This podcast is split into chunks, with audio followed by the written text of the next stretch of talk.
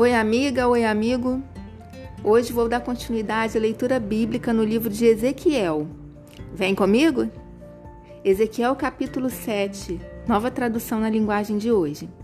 O Senhor Deus falou comigo assim: Homem mortal, é isto o que eu, o Senhor Deus, estou na terra de Israel. Tudo está acabado. Este é o fim do país inteiro. Povo de Israel, o fim chegou.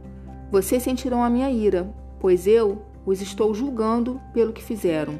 Farei com que vocês sofram porque fizeram coisas imorais. Vou castigá-los sem dó nem piedade.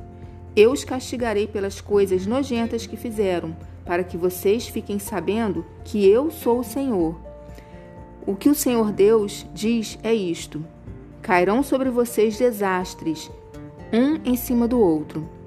Tudo está terminado, é o fim. Vocês estão acabados. O fim está chegando para vocês que moram nesta terra. Está se aproximando o tempo em que nos santuários das montanhas não haverá mais festas, mas somente confusão. Logo vocês vão sentir toda a força da minha ira.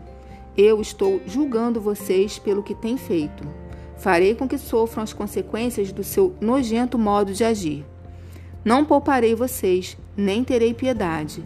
Eu os castigarei pelas coisas imorais que têm feito, de modo que vocês saberão que eu sou o Senhor e que eu sou quem os castiga.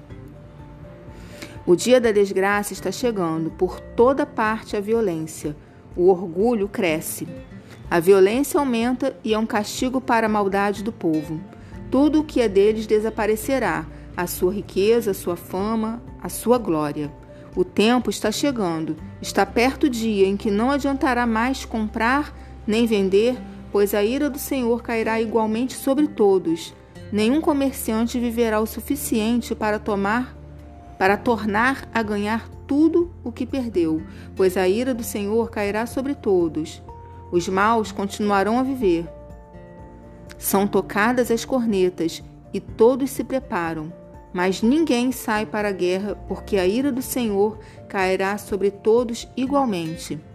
Há luta nas ruas, e peste e fome nas casas. Quem estiver no campo morrerá na batalha, e quem estiver na cidade será devorado pela peste e pela fome. Alguns, como pombas dos vales, fugirão para as montanhas, e todos gemerão por causa dos seus pecados. As mãos de todos perderão as forças e os seus joelhos tremerão. Em sinal de tristeza, eles vestirão roupa feita de pano grosseiro e tremerão como varas verdes. As cabeças deles serão rapadas e todos passarão vergonha. Jogarão seu ouro e a sua prata nas ruas como lixo, porque quando Deus ficar enfurecido, nem ouro nem prata poderão salvá-los. Eles não poderão usá-los para satisfazer os seus desejos ou encherem os seus estômagos. O ouro e a prata os levaram a pecar. Eles se orgulhavam das suas lindas joias, porém as usaram para fazer ídolos nojentos. Foi por isso que Deus fez com que eles ficassem com nojo das suas riquezas. Eu vou deixar que estrangeiros os roubem, diz o Senhor. Os maus pegarão toda a sua riqueza e a tratarão como se fosse uma coisa imunda. Não farei nada quando o meu templo for desrespeitado, quando ladrões o invadirem e profanarem. Tudo é confusão. A terra está cheia de assassinos e as cidades estão cheias de violência. Trarei aqui as nações mais perversas e lhes darei as casas de vocês. Quando eu deixar as nações pagãs profanarem os lugares onde vocês adoram, até os homens fortes perderão a confiança em si mesmos o desespero está chegando. Vocês procurarão a paz, porém não a encontrarão. Haverá desgraça após desgraça, e mais notícias em cima de mais notícias. Vocês pedirão que os profetas expliquem o que eles estão vendo que vai acontecer.